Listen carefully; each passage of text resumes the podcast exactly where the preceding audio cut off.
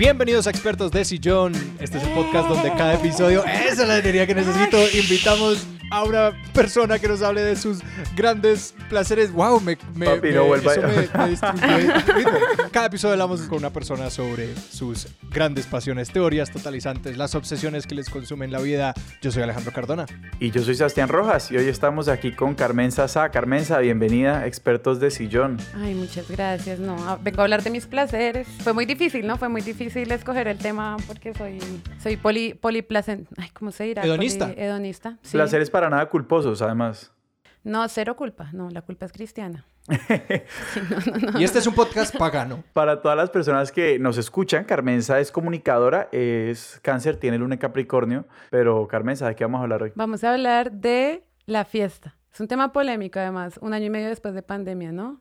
O en medio de la pandemia, porque no ha pasado. Vamos a hablar de la fiesta y de todo lo que contiene la fiesta, todos los placeres eh, que habitan allí. ¿Uno por dónde empieza esto? Es decir, No, pues Eh. uno empieza en la tarde en la casa, unas margaritas, suave, tranqui, llamando a las amigas, bueno, ¿dónde soy? ¿Qué hay para dañar?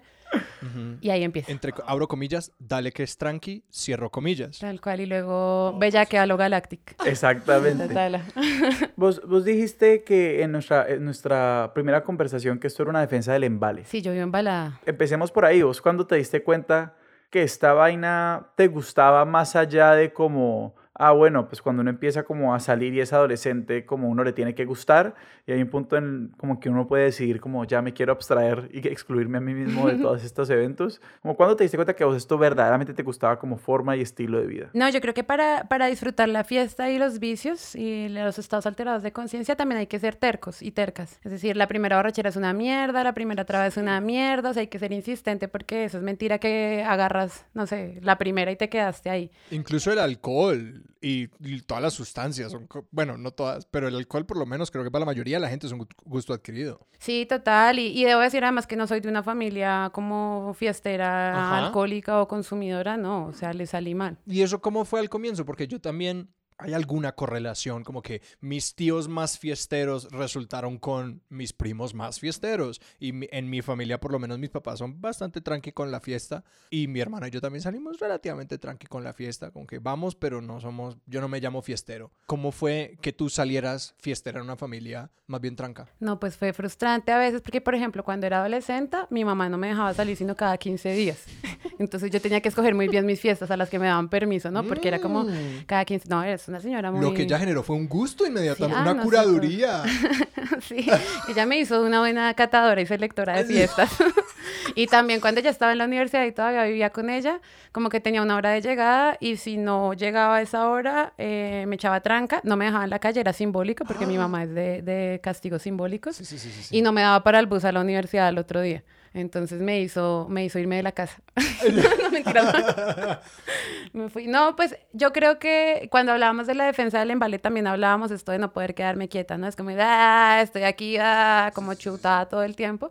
Eh, y la fiesta, pues no es la excepción, yo soy raspa fiestas, además yo me considero, o sea, hasta el final y donde hay que seguirla, y si estoy bien, o sea, de la, he, tenido, he tenido grandes, bueno, no sé si grandes, pero discusiones con mis parejas de es como, vámonos, no, pues te vas tú, o sea, yo acá estoy re bien, o sea, a mí no me vas a sacar de una fiesta en la que yo estoy en la mía, ¿no? Sí, sí, sí. Eh, entonces creo que sí es un gusto adquirido y es de ser terca. En mi casa no hay fiestas los 24 de diciembre, no hay tiros al aire, eso lo pongo yo. los tiros al aire, ¿no?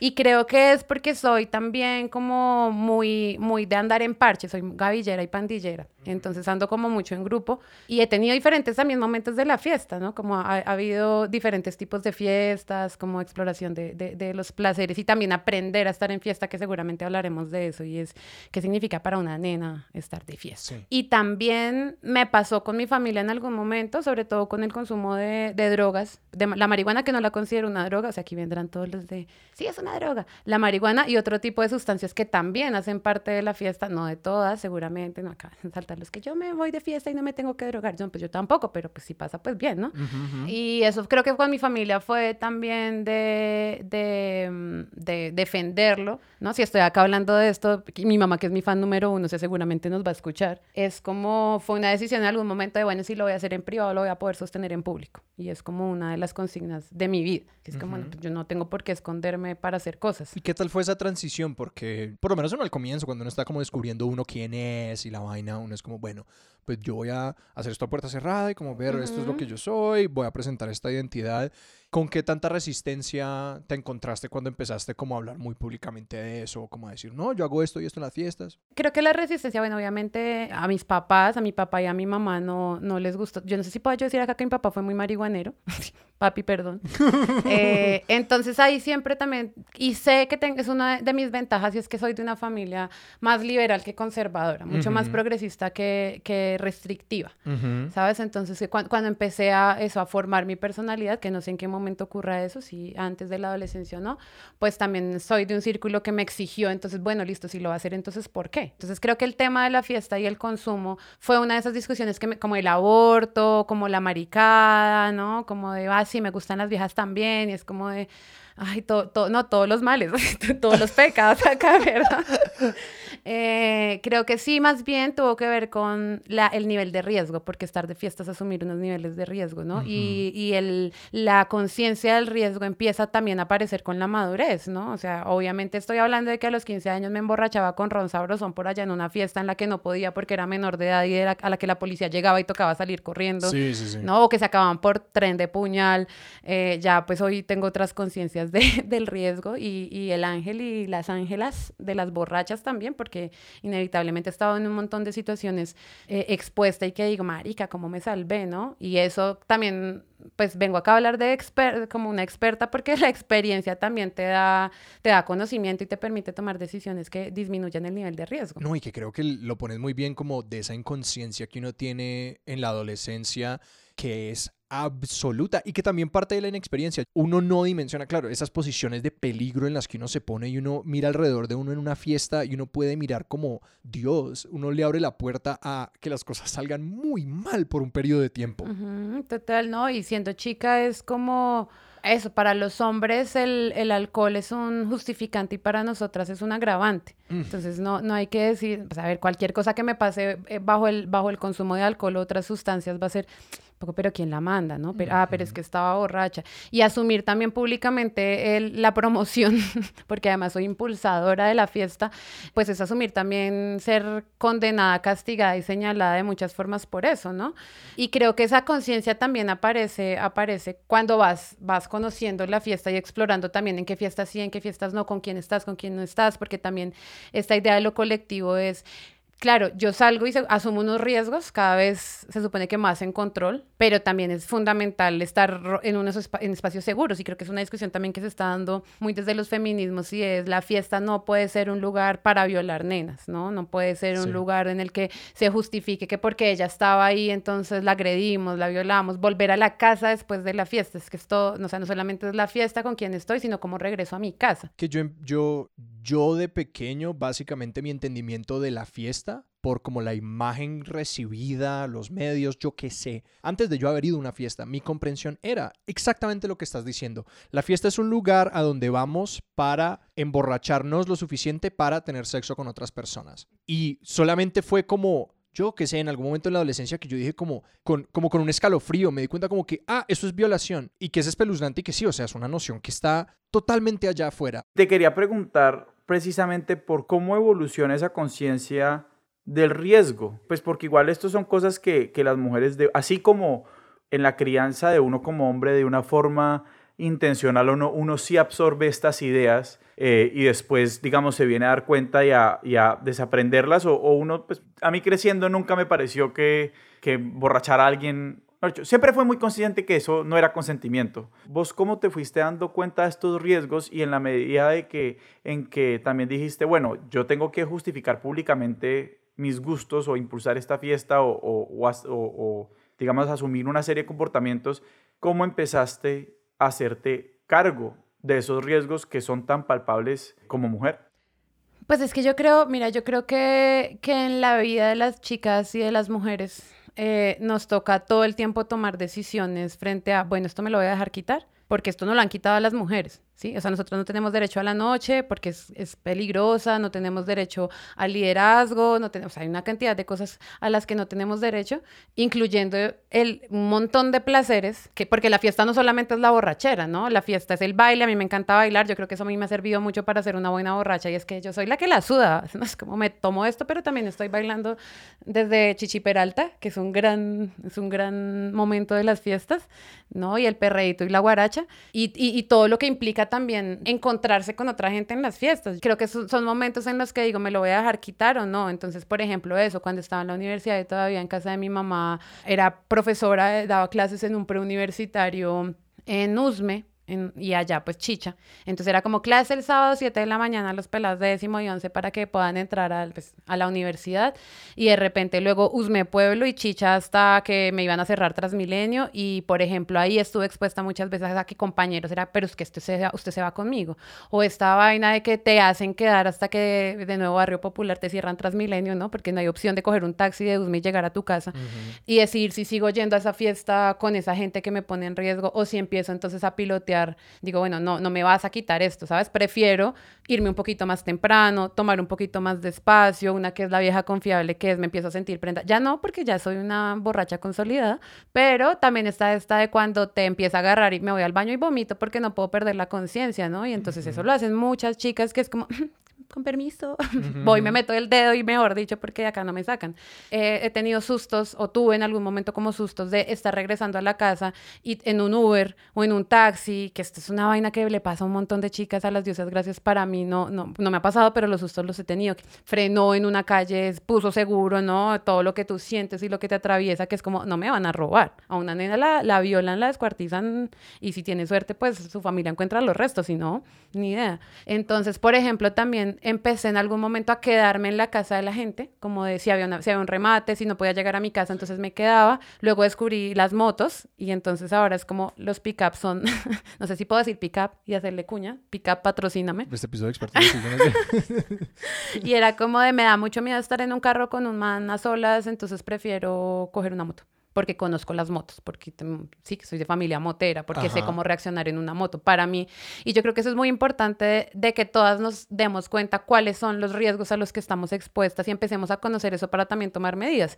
Si el aguardiente a ti definitivamente te volquetea, pues prueba otra cosa, ¿no? Como que eh, empezar a conocer qué cosas te ponen en riesgo, qué, eh, qué, qué, situaciones, qué momentos, qué entornos se salen de tu control, empezar a identificar también cosas que es una mierda que las nenas tengamos que estar pendientes de eso y ustedes no, que es como la bebida, no es solo sí. la bebida, ¿no? pero la experiencia también te va haciendo como evaluar esos, esos niveles de riesgo. Y que a mí realmente me parece valioso como si, si hay hombres que no han escuchado estos relatos, así como dichos sin pelos en la lengua, como por ejemplo el de, el de irse al baño a vomitar para no para no perder conciencia. Ese es nuevo para mí, no lo conocía, pero yo recuerdo, por ejemplo, cuando, pues cuando mis amigas me empezaron a contar como que esta es nuestra experiencia de la fiesta y es como radicalmente diferente de la del hombre, porque cuando yo hablo de riesgo, mis, mi, mis riesgos corren entre yo hacer algo tan estúpido que me hago daño a mí mismo físicamente, como va de ahí a que me atraquen. Como que ese es el rango y que de ninguna manera es como tan comprensivo en los aspectos de la fiesta o tan fuera de mi... Como que todo es al final del día es como que es un poquito culpa mía, como que por lo menos en el aspecto de, de, de, yo tomar malas decisiones, pero de que para las mujeres es una experiencia como completamente diferente y que a veces toma sencillamente como escuchen los cuentos de sus amigas, de sus hermanas, de mujeres en su vida en la fiesta porque es, es otra experiencia. No, y yo creo que también es la, yo creo que hace, hace falta o es o en el proceso de la fiesta, pero en general de la vida, como convencerte de que querer o no querer es suficiente argumento. ¿Sabes? Es como, mm. quiero estar en esta fiesta, me siento bien, me quedo. No quiero estar, me voy. Me quiero ir contigo después de la fiesta, me voy contigo. No me quiero ir contigo, fui, no tengo que darle explicaciones a nadie porque mi comodidad y lo que quiero y los límites, pues me los pongo yo. Y que ese es un aspecto en el que creo que fallamos rotundamente como sociedad, porque, y lo digo como en un aspecto que casi que ni merece la comparación, pero por ejemplo la coerción frente al alcohol, que yo como una persona que yo a veces paso temporadas sin tomar como seis meses o tres o lo que sea, y en distintos espacios el nivel de coerción con el que uno se encuentra, y pues hay grupos de grupos, como hay muchos grupos que dirán, no, todo bien al pelo y ya, y, no, y nadie te vuelve a mirar y no te vuelve a preguntar y nada, y todo bien, pero recuerdo, no sé, en ocasiones estar con un grupo de personas tomando y la presión como, no, toma, toma, toma, y que especialmente cuando uno es adolescente. Decirle que, o sea, resistir esa presión social, como que el cerebro de uno, todo, lo único que dice es como, adáptate al grupo, adáptate al grupo, adáptate al grupo, sé como los demás, sé como los demás. Hacemos un trabajo horroroso de dejar a las personas escoger y que esa como filosofía en torno a la fiesta o como esa, ese, ese colectivismo de, y esa presión de adaptación social se traslada a que uno no piensa que tiene una opción sobre quedarse o irse. No, y yo creo que también estamos en una sociedad que, bueno, capitalista al final, que beneficia tanto todo lo que sí tiene que ver con la productividad, que entonces no se habla de todas estas cosas que se dan en el ámbito de lo placentero que no es productivo, ¿sabes? Y que dentro de la moral está está está súper, porque bueno, el placer, si es armar Lego, todo bien, si es armar rompecabezas, todo bien. Si eso te genera placer, pues porque cada quien con, pues, con lo que le parece chimba. Pero si es esto que entra en conflicto con el horario laboral, que con, con todo mm. esto que es en realidad, sí, el, el, el deseo y, y, yo creo que en la fiesta también, y a mí eso me encanta de la fiesta, toda esta animalidad también. Para mí sí es como un escenario también de, de pues no voy a decir reproductivo, pero sí es muy de, de, de la sensualidad también, el baile, ¿no? Pre apareamiento, es súper erótico. Exacto, y eso para las nenas está súper mal visto, ¿no? Y creo que entonces en una sociedad en la que solamente se permite hablar y solamente se te celebra todo lo que tiene que ver con lo productivo, entonces no se habla de algo que pasa y es que la gente se emborracha, se droga, me emborracho, picho y peleo, ¿sabes? Y que debería haber guaro, perico, popertus y sexo. Debería haber una información también para eso, para evitar la presión social, para cuando son, cuando son drogas, pues cuando son sustancias psicoactivas, pues qué te estás metiendo, qué tanto te puedes meter, cómo combinas tus sustancias, qué efectos producen, qué efectos no producen, como no hay información, como no hay una promoción de un consumo consciente y responsable, pues entonces entramos a las borracheras volviéndonos mierda desde el principio y estando expuestos a unos niveles de riesgo altísimos. Y que es, la, es como creo que el equivalente es la, la educación sexual de abstinencia en lugar de como métodos comprensivos de, de control familiar, de planeación familiar y toda esta vaina que pues logra exactamente lo mismo, como que cuando la respuesta desde los padres o desde muchísimos medios es como no, lo hagan o háganlo lo menos posible o háganlo donde los podamos ver, pero no hay una verdadera información como de, oigan, se van a tomar, o estos son las cosas que realmente necesitan saber sobre las pepas, etc. Claro, y es, digamos, parte de lo que, de lo que escuchándolos hablar me pega mucho es que toda la, la fiesta como, no sé, como tema, como espacio, como actividad, está envuelta en un gran manto de silencio, ¿no? Pues porque está censurado precisamente por lo que, lo que decías, Carmen, que es un espacio, digamos que exacto, no es, es, es, es, ocio o es gozo no productivo, entonces todo eso hay que fiscalizarlo, hay que controlarlo, eh, y, y, por lo que hemos estado diciendo de que la fiesta y el silencio alrededor de la fiesta es un espacio que, digamos, dentro de nuestro orden patriarcal, que es lo que hay, es una mierda, y, y esto estamos hablando y seguimos hablando, es un espacio de, de impunidad para los hombres y de supremo riesgo para las mujeres te quería preguntar, digamos, claro, entonces uno le vende la idea de que la fiesta solo es una cosa. Y digamos, parte de la incomodidad que de pronto parte cuando uno, cuando uno empieza a, salir de fiesta, es como, pues sí, es que a mí no me gusta eh, la rumba de tal discoteca donde los mm. códigos de atracción son estos, donde solamente eh, unas personas que se ven de cierta manera pueden acercarse a personas que se ven de esta otra manera.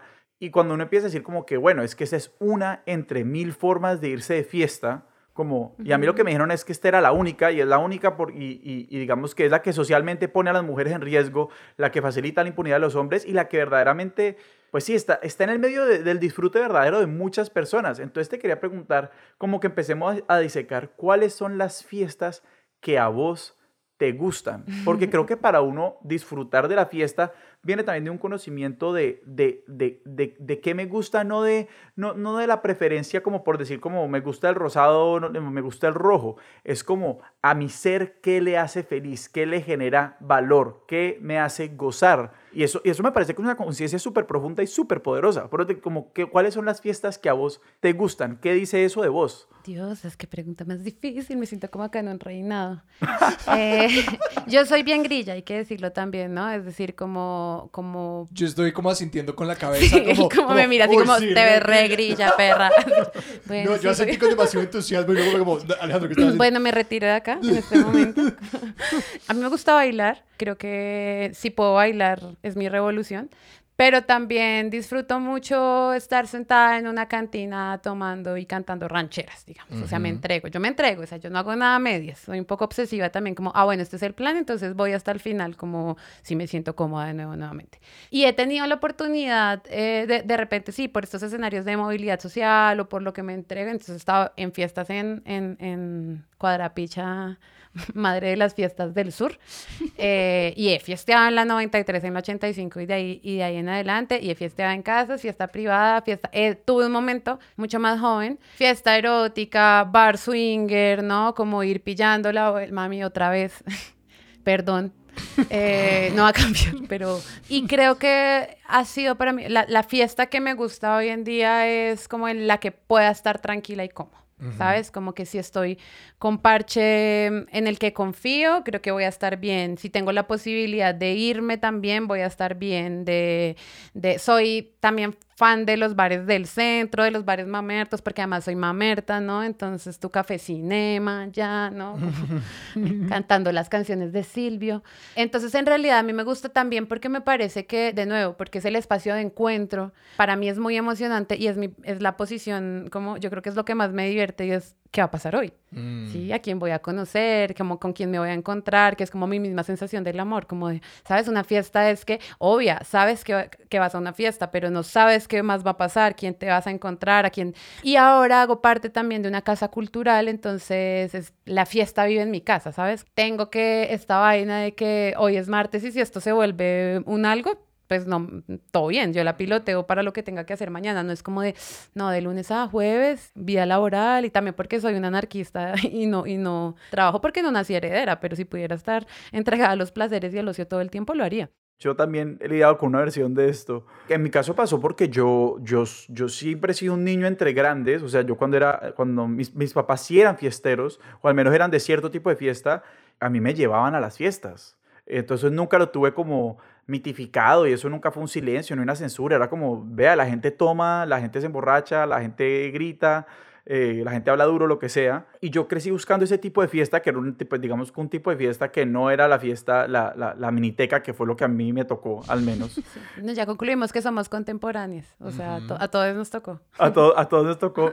Y como yo soy, y pues también está esto de, de como, pues, a mí me gustaba cantar, pues a mí me gustaban las fiestas de, de de guitarra de aguardiente, lo que algunos dirían, pero yo sabía que eso era lo que me gustaba, entonces a mí las minitecas me parecían muy poco satisfactorias y digamos, ahí empecé a elaborar como mi, propia, mi propio criterio sobre qué era una buena fiesta y qué no. Pero saliéndome de eso, me, me, pasó que en un momento simplemente yo me volví un poquito como paranoico, control freak con las fiestas, pues porque si uno sabe que el tipo de fiesta que uno le gusta no es el tipo de fiesta a la que uno lo están invitando, entonces pues uno tiene que ser el que organiza las fiestas para que más o menos salgan como uno le gusta. Pero al menos en mi experiencia lo que empezó a pasar era pues que yo disfrutaba mucho de la planeación de la fiesta, pero pues en la implementación pues no lo disfrutaba porque estaba muy pendiente de que todo el mundo le estuviera pasando bueno y que, todo estuviera... Regaran el vino en el tapete. No necesariamente que no regaran el vino en el, tapete, pero sí estaba pendiente de que las otras personas estuvieran disfrutando y uno estaba ahí detrás trabajando la coreografía de todo lo que tenía que estar pasando. Entonces, quería conocer más de tu experiencia como alma de la fiesta, si esa es una ansiedad con la que vos vivís o cómo has lidiado con eso. A mí ese paso entre como disfrutar mucho la planeación y disfrutar el evento en sí es un paso que todavía me cuesta. A mí sí me ha pasado mucho como que organizo grandes fiestas temáticas para mis cumpleaños. Los voy a invitar a la de este año, que es pronto. Cáncer. este, este, año es, oh ya, cáncer. Eh, fiesta de alfombra roja. ¿no? Entonces vamos a ir todas de alfombra roja y paparazzi y mm. tal. Mm.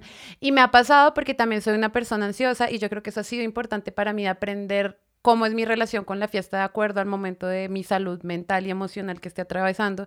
Y es que yo soy la que listo, se monta en su cumpleaños, yo empiezo a anunciar un mes antes como, bueno, acuérdense del Día Internacional de Carmencita, muy pronto, y empiezo a invitar a toda la gente y ocho días antes ya estoy como, ah, que me metí, de verdad yo quiero ver a toda esta gente, como que no tanto, como que, ay, si yo soy la anfitriona, no puedo huir, que es uno de mis grandes talentos, huir de los lugares de, o sea, Batman, desaparezco. Eso conectado con lo de la salud mental es que me pasa mucho que es como, no, qué mamera, marica, ¿yo qué voy a hacer? Porque, ay, mejor me quedo acá arrunchada con las perras. Cancelémoslos eh, todos. ajá, pero siempre estoy en el lugar y digo, qué chimba haber venido. y que es muy importante nuevamente, es como si quiero hacerlo, o sea, si quiero estar acá y si lo estoy disfrutando, pues entonces todo bien, si no, pues me voy. Creo que el look pues hay un par de puntos de tensión ahí porque, digamos, a mí también me cuesta cuando yo soy el anfitrión, así sea como de una reunión pequeña, yo estoy como súper pendiente, como todo el mundo se está pasando bien, todos estamos cómodos, pero como que en la experiencia mía, al menos yo me, me, he ido poniendo más en esa posición y siento que lo que uno necesita es como dejar ir ese como control de los demás, como que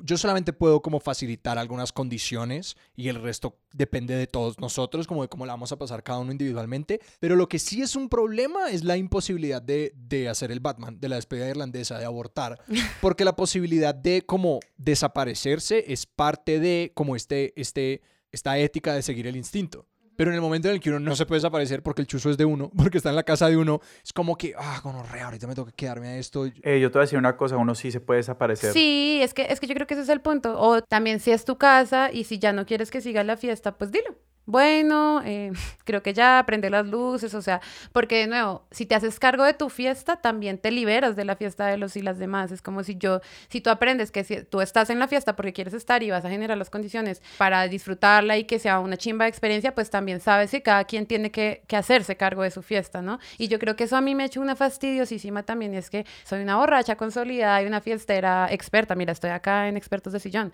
Y eso es que a mí nunca más me volvieron a meter el cuento de, ay, perdón, es que estaba borracho. Es como, papi, borracho no te comes a tu mamá, ¿sí? O sea, hazte cargo, ¿no? Esa vaina de que, de que estaba borracho, de que estaba borracha y no, pues hazte cargo. ¿Sabes? Entonces, como, como que en, ese, en esa misma línea es, pues si quieres estar acá, eh, en la buena, si no, las puertas están abiertas también para que te vayas y eso incluye que si yo en algún momento, y es mi casa o soy anfitriona y ya decido que esto se acabó, pues se acabó. Y está bien, porque es que esto es un acuerdo. Todos y todas llegamos aquí por un motivo y ese motivo puede cambiar y la fiesta se puede acabar. Eso que estás diciendo me encanta, eso que decís de la fiesta es un acuerdo porque yo sí creo que uno de nuestros grandes problemas, no sé, como sociedad o lo que sea, es que no reconocemos eso. De hecho, me parece que este día del alma de la fiesta sale de que es que la gente es muy mala invitada o la gente, o sea, como que en, muchos, en muchos contextos la gente no se hace cargo de que son corresponsables de, este acuerdo y de este encuentro. Mm, y digamos, a mí me parece que las fiestas temáticas para mí fueron como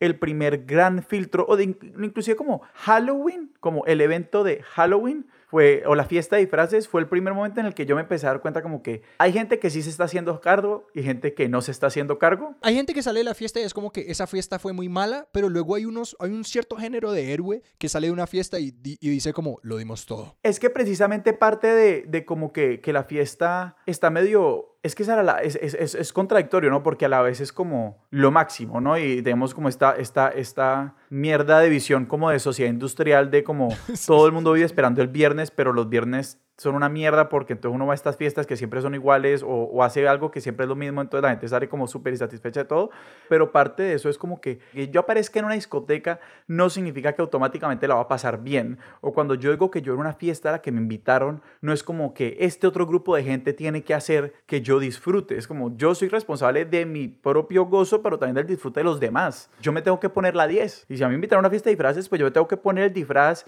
y con eso contribuir a que la vaina funcione para el resto de la gente. Total, no, o si no quieres ir, no vayas, porque es que entonces también, o sea, esa, esa, eso que nos han enseñado, o más bien lo que no nos han enseñado, que es la posibilidad de que, como es un acuerdo, puedo decir sí o no. Siento que eso es algo que yo necesito internalizar más, porque yo soy como de las personas que como que va a un sitio y se siente obligada como a, a quedarse suficiente tiempo para que la gente no se vaya a ofender de que me fui temprano, cuidando a otros antes que a uno mismo. No, pero ahí hay un punto de tensión, que es exactamente ese que, claro, la fiesta es algo que, o es un acuerdo en el que yo entro, sí, voluntario, deberíamos todos entrar voluntariamente y como con plena conciencia y si no estamos cómodos, pues tenemos todo el derecho de, no estar ahí, pero es algo que como por su misma naturaleza trasciende nuestra condición de individuos. O sea, es como que hay algo de la fiesta que, que, no es solamente yo me puedo ir cuando me dé la gana, ¿cierto? Porque es que la fiesta es con otros. Y ese estar con otros, en tanto implica no solo un acuerdo, sino muchos, también aplica esta vaina que nos estás contando, Carmesa, como de ese misterio, de ese suspenso. O sea, como que yo puedo estar con toda la intención de que, de que sea una noche genial, pero dependo de los otros. Y es un, es una, es el azar, ¿no? o sea, igual, es como hoy puedo salir a darla toda y espero, en, en, mi, en mi cabeza está que voy a conocer a alguien y esa noche va a pasar algo, o, ¿sabes? Porque a veces uno sale a las fiestas así, montada en, en esta es mi noche, esta es mi noche bichota. Va sin jockey. Ajá, que pase lo que tenga que pasar. Y no pasa. Pero sí hay como lo que llaman un porcentaje de bateo. Hay azar, pero la experiencia y el autoconocimiento sí te da la posibilidad de ir alzando esa probabilidad de pasar una noche. No todas van a ser excepcionales, eso sí está, pero como mover la curva hacia el lado de mm, la, mayoría de las fiestas tienden a más bacanas que malas y de que también yo sé cuándo dimitir cuando la vaina no va por donde es. No, pues que también es como vive tu fiesta sin culpa. Es como si tu fiesta es sentarte a ver a los demás bailar o sentarte a echar la chisma con la persona desconocida que acabas de conocer y tomarte los guaros y alguien te está presionando para que bailes, pues si esa no es tu fiesta, pues vívela también. Aquí estoy bien, pero si tu fiesta es salir de verdad a darla toda en la pista, ¿no? Perreo hasta el piso y, y pues vívela también sin culpa, como y eso es parte de la experiencia, pero además de aprender a conocerte, eso, qué te gusta, qué no te gusta, cuáles son tus límites, ¿no? Si vas en pareja, o sea, explóralo todo porque está también esta gente que llevo, no sé, yo llevo 10 años saliendo de fiesta con uno de mis mejores amigos y su novia. Y en la buena, me cae re bien ella, pero es como, bueno, entonces, ¿cómo es estar acompañado? ¿Cómo es estar solo? ¿Cómo es ir con las amigas? ¿Cómo es ir con los amigos? ¿No? Porque también está esto de que entonces entras a una relación y ya no se puede hacer nada como sin esta, sin esta persona y te quedaste solamente viviendo una forma de hacerlo, que es como con pues con tu acompañante. Entonces creo que conocer también en estas diferentes circunstancias qué te gusta, qué no, qué te hace sentir. Yo también he tenido que decir a, vínculos afectivos como, no, o sea, si quieres acompáñame hasta la puerta, pero a esta fiesta entro yo sola porque pues no quiero estar contigo esta noche en esto. O pasa por mí a las 3 de la mañana o, espérame en la casa. Eh, no, y es como vívelo, vívelo y, y descubre también cuál es tu mood, cuál es tu vuelta y defiéndela también. Y si eso no agrede a nadie, pues porque te van a hacer sentir pues culpable o, mal porque no entras lo que tú dices, como no, es que, es que me siento mal porque no, porque tengo que quedarme tres horas o pues si esa es tu decisión, pues no te sientas mal. Esto tiene unos costos, también creo que hablar informadamente de lo que, de lo que, de, de, la fiesta, de, del consumo de sustancias, de los estados alterados de conciencia, si tiene que por un lado, dejar de ser silenciado, pero también dejar de ser romantizado y es que todo bien, todo cool, chill. No, esto tiene unos costos, esto tiene unos efectos, sí, desde el guayabo que es el evidente, a unos efectos también a largo plazo, eh, a unas cosas que es como, bueno, de repente si quieres ser fitness y tener todo el abdomen marcado y eso, pues eso no va a pasar si tomas pola desesperadamente y tú decides, decide también qué con qué, qué efectos asumes y qué efectos no. Hablemos de las relaciones, porque eso sí me parece, de las relaciones en general y de lo que revela la fiesta del tipo de relaciones que queremos y que como manifestamos en nuestra vida, por decirlo así. Eh, ¿A vos qué te han enseñado o, como, ¿qué, te ha enseñado la fiesta del tipo de relaciones que querés o, o, qué relaciones vos son las que llevas de fiesta? Las feministas en este momento, bueno, llevan muchos años, la verdad, diciéndolo, pues se habla mucho de los cuidados, ¿no? Y en general creo que las relaciones eh, de todo tipo deberían estar mediadas por el cuidado y el cuidado también entendido como, como no generas daño. ¿Sabes? No es como cómo te protejo de lo externo, que también, sino como yo misma no te estoy generando daño ni me estoy generando daño, o al menos lo menos posible y lo menos posible de manera deliberada. Creo que sí está, y por eso, y a propósito de la fiesta como unos escenarios de riesgo, es cómo yo cuido a la gente que viene conmigo, cómo yo cuido, lo que tú decías de, por ejemplo, la casa, o sea, yo creo que una se vuelve como consciente de que, de que tiene que respetar y cuidar los lugares a los que va de fiesta, si son casas, por ejemplo, pero si son bares también, y cuando ha sido anfitrión, anfitriona, ¿no? Es como de estos putas vinieron, se me vomitaron en el florero, bueno, otra vez, capítulo 3, ¿no? Eh, y creo que también, sobre todo en las mujeres, para mí, para mí, o sea, yo tuve una época en la que solo salía a bailar con mis amigas y solo salía a bailar con mis amigas y era un grupo de 10 borrachas que ya, digamos, por motivos de diferentes, están, están todas en, diferentes lugares de, de, de, la universo, pues de la Tierra al menos, no sé si todo intergaláctico esto. Bella que va a lo galáctico. Bella lleva a lo, galáctico, sí. y era solo salíamos nosotras y sabíamos que además salir todas era volver todas. Entonces también se crean unos, unos rituales y unas, y, unas, y unas tradiciones, si se quiere, ¿no? Que es como, vamos, nos vemos en tal lado y ahí que pase lo que tenga que pasar, pero terminamos en la casa de Sara, por ejemplo, ¿no? Y allá, y si te vas a ir con alguien, avisa desde antes, porque no te voy a, o sea, te vas a ir con un desconocido, ¿no? Y sobre todo entre las mujeres empieza a ser un escenario de con quién estás, quién te miró, quiénes, ¿no? Porque también está, está la última, una, la última gran fiesta que, que en la que estuve antes de, de la cuarentena fue en Suelta como Gavete. Y entonces fui también con mis amigas y fue como casi nos roban, está, es que ya estaba un poco, estaba un poco ñera como nosotras mismas. Y estar pendientes no solamente de que, de, de, de, que te roben o no te roben, sino de cómo vas a volver a la casa, ¿no? De quién te está mirando, de porque también son unos escenarios súper hostiles ver un, digamos, somos un montón de mujeres y uh, para muchos masculinos estamos solas. Es como, ah, es que vienen solas, ¿no? Pero cabrón, me estás bien, somos 10, o sea, ¿cuáles solas, sí, no? Sí, Pero sí, si no hay un varón ahí, entonces están solas, entonces son eh, susceptibles a todo tipo, pues también de agresión y de vulneración. Y yo creo también que a propósito de las relaciones, no solamente esas de cuidado con las amigas, con, las, con, con, con quien estás, ¿no? Eh, que también debería ser pues recíproco, o sea, también he salido con gente que no ha sido cuidadosa conmigo, o sea, esto no son solo buenas, la mayoría, sí, éxitos y buenas experiencias, pero pues también están las otras, ¿no?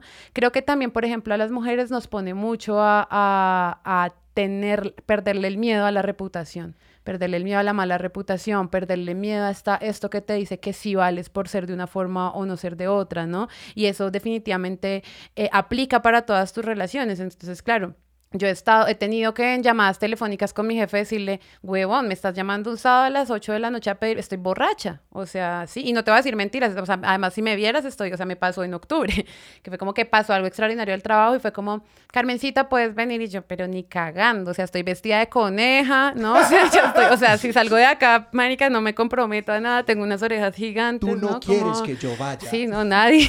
o sea, sí quisieras, pero no, es, no en escenarios laborales sería tan, tan positivo. Igual con las con los vínculos afectivos también y es como pelear mucho con esa idea del valor, de lo respetable, de lo que está bien, ¿no? Entonces, claro, de repente si dices que eres borracha, eh, de paso puta.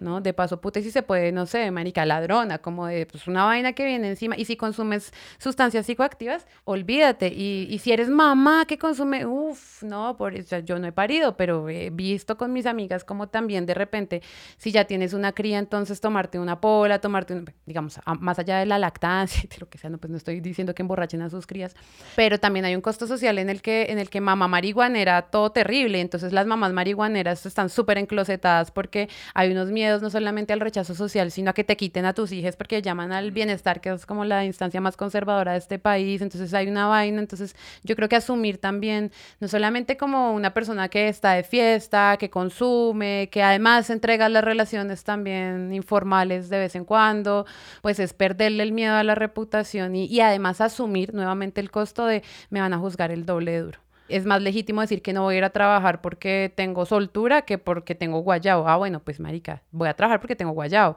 ¿sabes? Pero hay mucha gente que se tiene que inventar una cantidad de cosas, bueno, y pues sí, mide tu responsabilidad y hazte cargo nuevamente.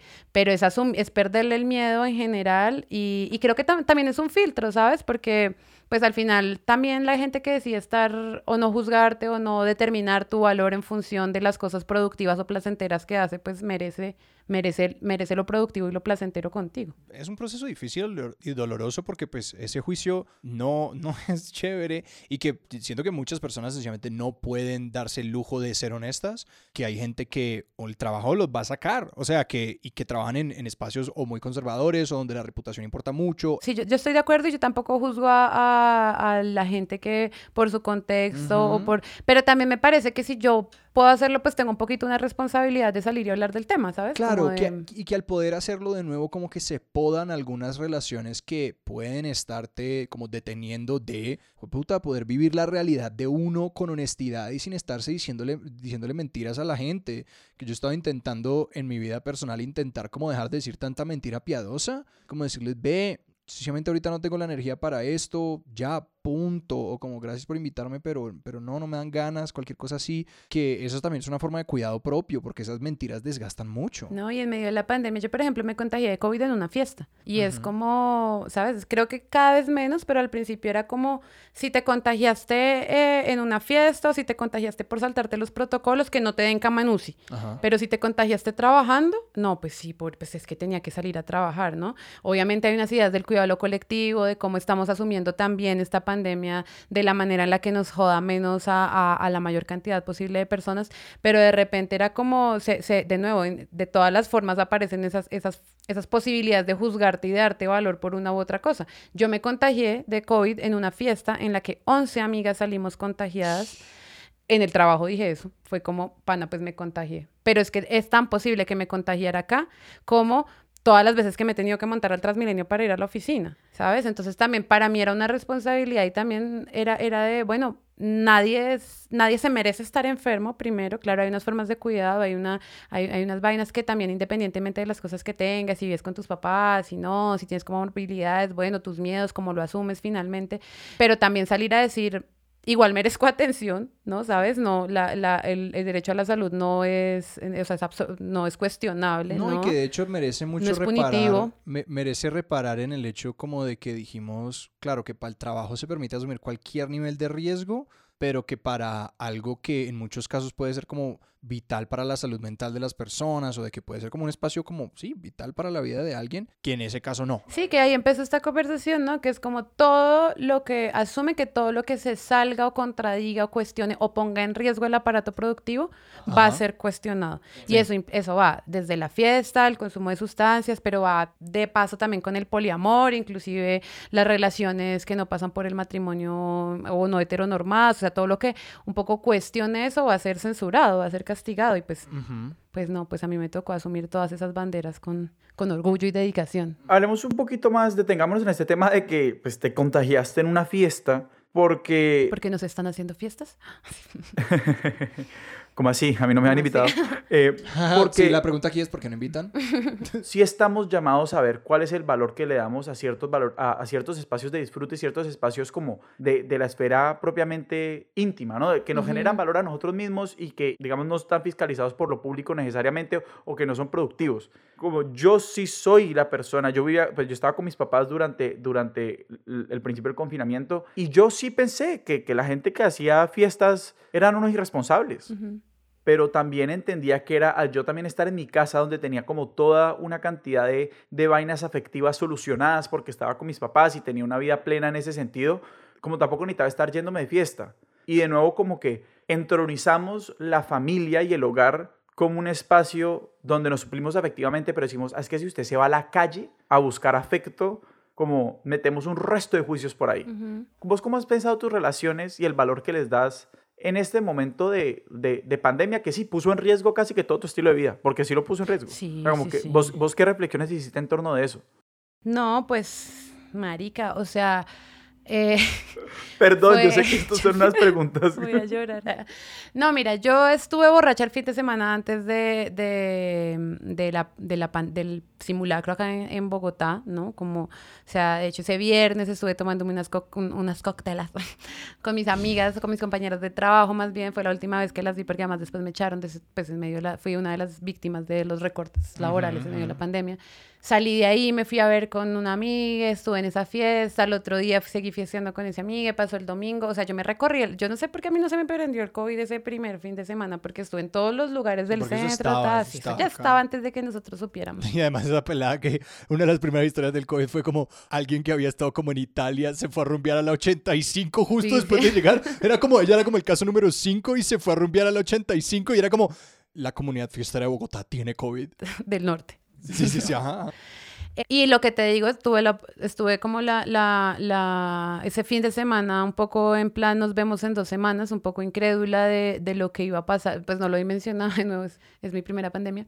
Y para mí esos, voy a decir, esos dos primeros meses que fueron creo que los más radicales, yo vivo sola o, o me independicé de la casa de mis padres a los 18 años.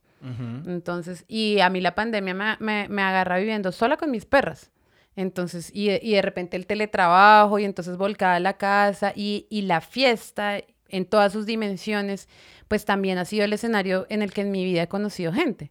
¿Sabes? Sobre que yo, yo, digamos, soy, debo, debo confesar que soy terrible para Tinder, para esas aplicaciones, como se me da muy mal, porque soy muy carnal, soy muy de estar acá, de ve, marica, ¿cómo estás? Encontrémonos, bailémonos, apretémonos o no, pero como en, la, en el 3D, ¿sabes? Y eso que vivo de lo digital. Y en esos primeros meses, además, yo vivía cerca de mis papás, entonces también estuve muy guardada como muy, muy reservada y muy, y, con miedos igual, y te veías ¿no? con ellos. Y me veía con mis papás, pero también en ese momento en que yo creo que todos hicimos el ridículo público, que era como, no te has visto con nadie, pero entonces cruzas una calle y te bañas en alcohol, te quitas la ropa, entras a la ducha, no me toques, ¿no? Como en ese momento en el que estábamos. Mi vida sexual, marica, al orto.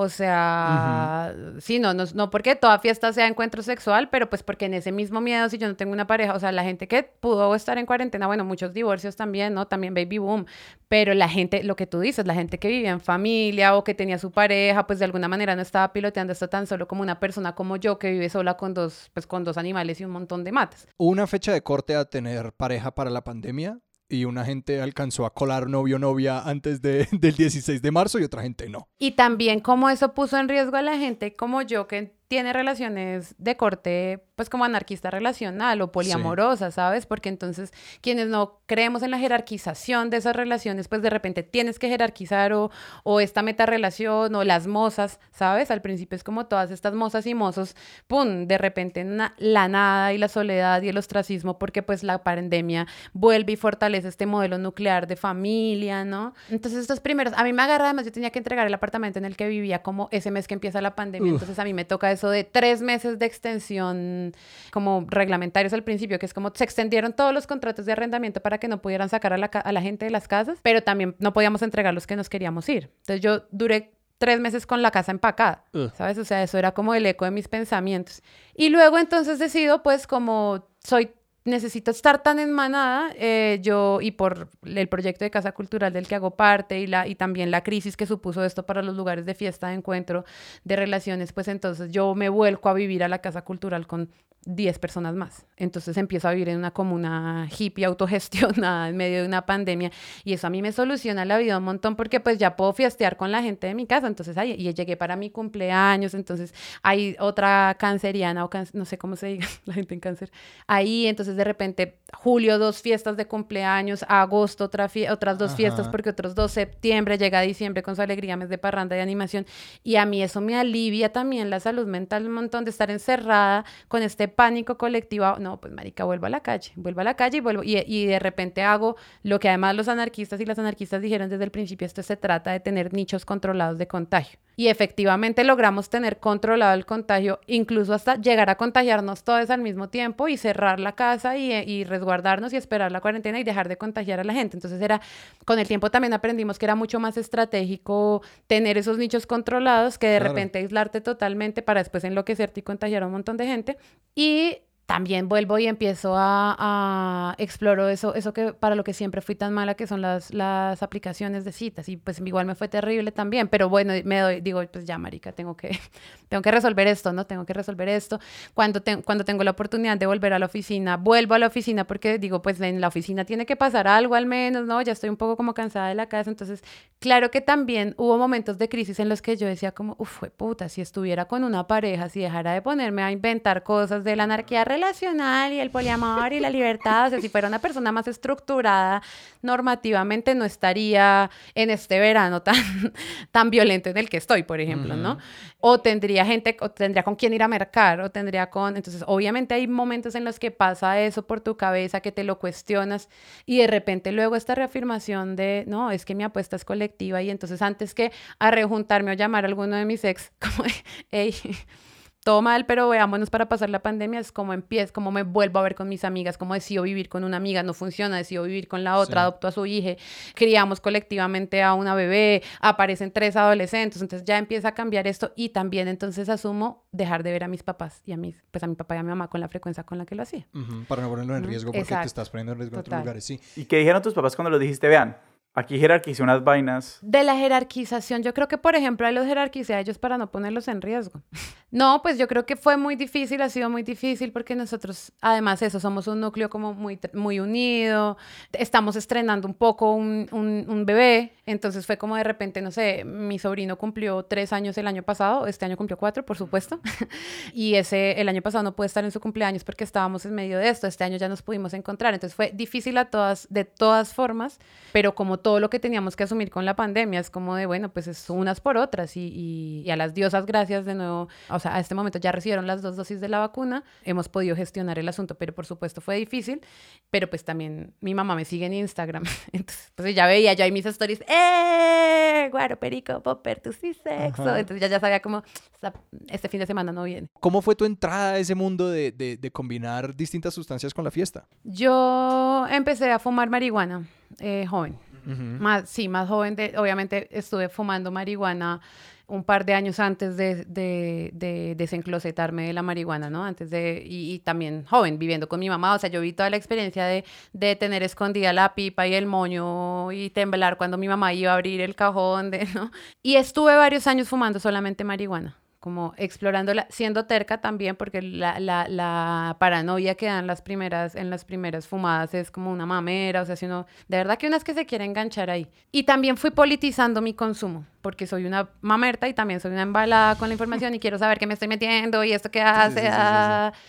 y eso llevó, por ejemplo, a que el día de hoy yo no consumo marihuana que no, de la que su origen no tenga certeza. ¿Sabes? No, no quiero financiar el paramilitarismo, pues, eh, comprándome un moño en puteadero en la primera de mayo. Entonces estuve varios años solamente eh, fumando marihuana y en este discurso también un poco hippie condenador de las otras drogas, de lo sintético. Entonces estuve varios años alejada de eso y eh, fue en la fiesta así que empecé a probar otras sustancias como el MD, el mismo, el mismo, la, la misma cocaína, esa la he consumido mucho menos que, que, que el MD, por ejemplo, eh, que los ácidos, los ácidos llegaron también primero a mi vida que, que, que, los polvos blancos. A mí los ácidos me parecen demasiado pesados, yo solamente he consumido ácido una vez, pero yo era como, yo no entiendo cómo la gente mezcla ácido con fiesta. Pero yo creo que parches como échale cabeza, ¿no? O como deliberar, que es un parche también que aprovecho para recomendar que son dos hermanas y son nenas, entonces tienen el enfoque de género en el consumo muy, muy claro. Pues también han avanzado y eso hace parte de lo que hablábamos de la de la información también y de la educación de,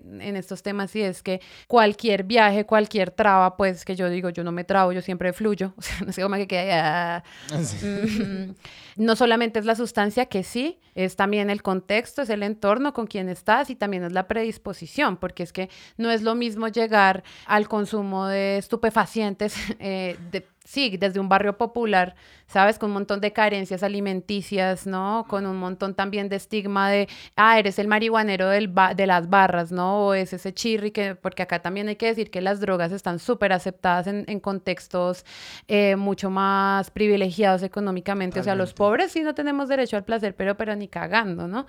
Pero además, yo creo que en un país que ha sido tan azotado por la llamada guerra contra las drogas, que es este país que ha puesto una cantidad de muertos eh, por, por el narcotráfico, tráfico, que es un país en el que se ha perseguido y se ha estigmatizado a campesinos y campesinas cultivadores de coca, marihuana y amapola, a pueblos indígenas que tienen el cultivo de estas plantas en su, en su cosmovisión, pues sí, sí es una, creo yo, una responsabilidad si te estás de alguna manera beneficiando, entre comillas, del consumo de esas sustancias, pues pon la discusión, porque lo cierto acá es que los ricos tienen derecho a drogarse con, con, a escondidas y porque tienen la plata para pagarlo, pero la persecución de la guerra contra las drogas es contra una cantidad de poblaciones rurales históricamente estigmatizadas y perseguidas. Y, acabar y darle la vuelta a, a eso que ha sido la guerra contra las drogas y de asumir que puede haber consumo de drogas de manera responsable, consciente y controlada, es también reconocer que hay gente para la que esto sí es un flagelo también, ¿no? Y es una cosa que les daña la vida y que entender esto como un problema de salud pública en esos casos de consumo problemático, pues también es urgente, pero mientras siga siendo una cosa de tabú, de silencio, de esto no se habla y eso es pecado y, y mamita, ¿usted por qué hace esas cosas? Pues entonces tenemos una problemática social absurdamente violenta de muchas generaciones, de un montón de dolor y de una guerra al final, ¿no? De 50 años sustentada y solventada también por el narcotráfico, pues es mínimo, lo mínimo que puedo hacer yo como ahora un habitante de Teusaquillo que se echa sus plones, pues es salir a hablar de eso. No, y creo que el tema del consumo eh, de drogas en general y es que y estamos hablando de drogas en, en todo su espectro, ¿no? El alcohol es una droga, como también lo es la marihuana, el éxtasis, como que la sustancia y examinar las sustancias y, y, nuestra relación con las sustancias pone, nos permite también analizar todo un entramado de estructuras que están detrás de qué experiencias están disponibles para ciertas personas. Lo mismo pasa con el alcohol, o sea, esta idea de la que hablábamos al principio, que, que para los hombres eh, eh, ciertas fiestas y ciertos consumos de alcohol no tienen consecuencias y facilitan una cantidad de cosas, mientras que para las mujeres representan unos riesgos enormes. O sea, como que igual hablar de sustancias y fiestas no es solamente como que, uy, es que esto nos permite unos accesos a unas experiencias sensoriales chéveres o, o lo puede permitir, es como que, hey, veamos quién consume qué cosas, cuándo y dónde, y para cuáles eso implica unos riesgos y para cuáles eso implica unos privilegios. Sí, yo también creo que además el tema de la, de la honestidad con la que uno asume estas prácticas también, son, también es una forma de cuidado consigo misma y con los demás. Es decir, yo, por ejemplo, cuando empecé a salir de fiesta y esa fiesta involucraba el consumo de otras sustancias, tuve que enfrentarme a decirle a mis compañeros y compañeras, si algo me pasa, por favor, no le diga mentiras a mi mamá. O sea, yo no quiero que mi mamá habite la incertidumbre de que no sabe qué me pasó y si le dicen que me dio una sobredosis, que obviamente evito y todo esto del cuidado y de la conciencia es para evitar a llegar a eso. Es como, yo no quiero que si pasa que me mal viajé, tuve una sobredosis y ahí quedé, mi mamá tenga que vivir el resto de su vida creyendo que alguien me dio algo y buscando una justicia que era como, porque esa es la historia de muchas mamás, ¿sabes? Como no, como tu mamá no sabe en qué estás o tu familia, tus seres queridos no saben qué estás, entonces, y si algo llega a pasar, pues entonces las entregas a la incertidumbre, que es una vaina absolutamente dolorosa y nefasta y, y, poco cuidadosa con la gente por la que estás interesada. Entonces también asumir quién eres, qué prácticas tienes, qué consumes, qué no consumes, en qué escenarios lo haces, lo haces, pues es una muestra de responsabilidad con tus prácticas, sí, pero también de cuidado con la gente que te quiere y que le guste o no verte así, pues tiene que saber que eso es una variable en tu vida también, ¿no? Como si sales a montar moto, pues entonces la gente sabrá que puede haber un accidente, igual en un carro, pues, o sea, como de ser, ser, ser honesta, ser clara, ser abierta con eso también abre la posibilidad a, a, a, que generes menos daño para la gente que te quiere y que, y que está alrededor tuyo. Me encanta que empezamos hablando como levantando el velo y los silencios alrededor de la fiesta, porque esos silencios facilitan una cantidad de, de, violencias y de, y de, abusos, y como que precisamente como abrir la caja negra de la fiesta es creo que lo que hemos tratado de hacer en esa operación y, y Carmen nos has como guiado de una forma espectacular, te lo digo por fuera de micrófonos y lo digo con micrófonos. Y que la audiencia sepa que no estamos sino tomando agüita ahorita. ¿no? Como muy a nuestra pesar, muy a mi pesar, solo me ofrecieron tinto cuando llegué. Que también es una droga. Y volver al, al tema de, de, o como que estar en este momento de, de, de, la honestidad, como que me parece que, que apuntar a que esto es una postura como ética frente a como la forma en la que habitamos el mundo. Y tengo una pregunta, que es que otro de estas cosas, de estas vainas que siempre se tejen sobre la fiesta y sobre como cualquier cosa, digámoslo, alternativa a, a, a, lo que facilitan como los órdenes sociales tradicionales, es esta idea del caos, ¿no? O sea, la fiesta es caos, eh, la, lo que se salga de lo heteronormativo es caos, eh, hay como que todos estos espacios, como que el poder se, se, se, se, nutre de decir que todos estos espacios y todas estas relaciones, todas estas prácticas son desorden, ¿no? Uh -huh. y, y, y estigmatizarlas como desorden. Pero si algo también hemos dado cuenta en esta conversación es que como todas esas cosas implican organización. Hemos hablado de, de, la libertad, de la anarquía relacional, de muchas cosas. ¿Qué orden hay en estas cosas que vos estás viviendo que, digamos, también enunciamos como, como libertad que, se, que se, después se dice como de formas como muy como simplonas, como que, que la libertad puede acarrear cierto caos o cierto desorden. Yo hace poco hablaba, no, no sé si el orden, no, nunca, no, no, he teorizado mucho sobre el orden en mi vida, pero hace un, un, un, tiempo hablaba con un amigo que me decía, es que misteriosamente, o sea, además de lo que yo aparentemente soy o de lo que proyecto, dice, es como, nadie se esperaría que fuera una mujer de unos principios tan consolidados, que es como el cuidado, la honestidad, evitar el daño. Porque, además porque creo que todos y todas merecemos vivir vidas placenteras y felices. Y, y alrededor de eso organizo, intento organizar mi vida. De hecho, vengo de acá de renunciar de un trabajo. Fui, renuncié, abracé a mi jefe, chao, no puedo seguir en esto, esto no alinea éticamente, voy a ir a hablar de fiestas, drogas y, y licor con un par de hombres desconocidos en una habitación cerrada. Entonces creo que, que también permitirse saber cuáles son tus principios, cuáles son tus límites, hace parte del orden, ¿sabes? Como, y eso cómo se relaciona con, con, con, el resto de la sociedad. Pero además yo creo que algo que a mí me ha traído la experiencia y dejarla, digamos, también la osadía, la prepotencia de la juventud más temprana, es saber siempre que eso puede cambiar, ¿sabes? Como que esto que creo hoy, de repente en cinco años, dos o mañana va a ser otra cosa diferente y que eso debería, más que hacer eliminar mis principios o borrar esas fronteras de lo que creo que es lo adecuado y lo que genera menos daño, pues permitirme vivirlos lo más honestamente posible el tiempo que duren, ¿sabes? Y saber que van a cambiar y eso creo que permite y flexibiliza un montón de cosas. Lo que te digo, cuando empecé a fumar marihuana era la de la que estaba en contra de todo lo sintético y todo lo, todo lo baila, ¿no? Todo lo baila en ese momento y ahora es como, sí, pues el M ha cambiado y creo que tratarse también como con gentileza y entender el cambio y, y, la flexibilidad de esas estructuras pues hace parte también de un ejercicio respetuoso. Entonces creo que, en la, que, que el orden también es una cosa que puedes compartir tu noción de orden con otros y con otras y con, y con algunos no y está bien, ¿no?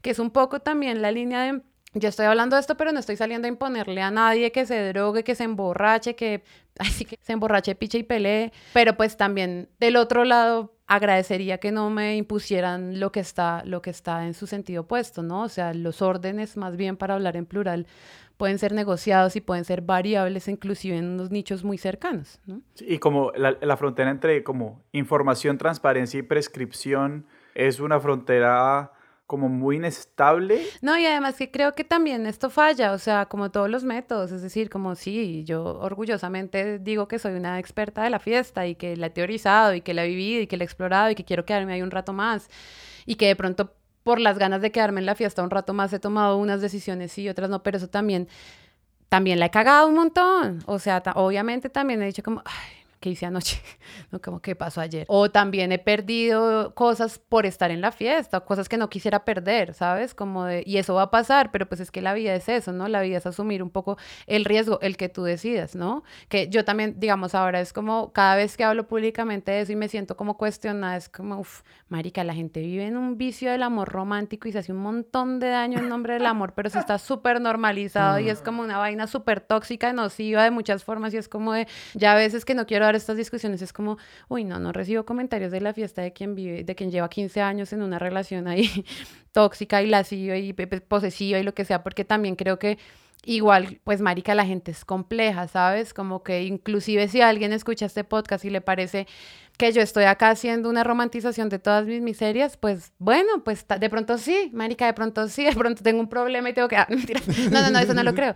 Pero pues también entender que la gente, la gente es, la gente es un montón de matices, marica, la gente... Y, y eso incluye también el, el error, la, la, la, miseria, la vergüenza, el, el, el, fracaso, si se quiere, ¿sabes? Entonces es como, también creo que cuando tú te empiezas a tratar con más, voy a decir, compasión, cuando tú también entiendes que puedes fallar, que te, la puedes cagar, que pues, pues también empiezas a tratar con más amor y más compasión y más, y más comprensión a la otra gente porque tú no sabes de verdad qué dolores, qué dificultades, pero pues también qué placeres habita. Carmenza, muchísimas gracias. Ay, no, a ustedes. Carmenza, muchísimas gracias por esta teoría totalizante de la fiesta.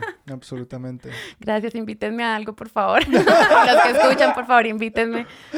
Háganme delegado de rifas, juegos y espectáculos de sus hogares. Si la gente te quiere invitar a fiestas, ¿a dónde, a dónde están los inboxes para mandar esas invitaciones? Estoy en Twitter y en Instagram como arroba sacarmensa, con Z las dos. Y ya después miramos. Ahora tengo apariciones fantasmas por Bumble. Tinder, no, por Bumble. Voy a poner esto en el link de, presentación de, de, Bumble para que sepan un poco dónde van y ya ahí miramos lo que surja.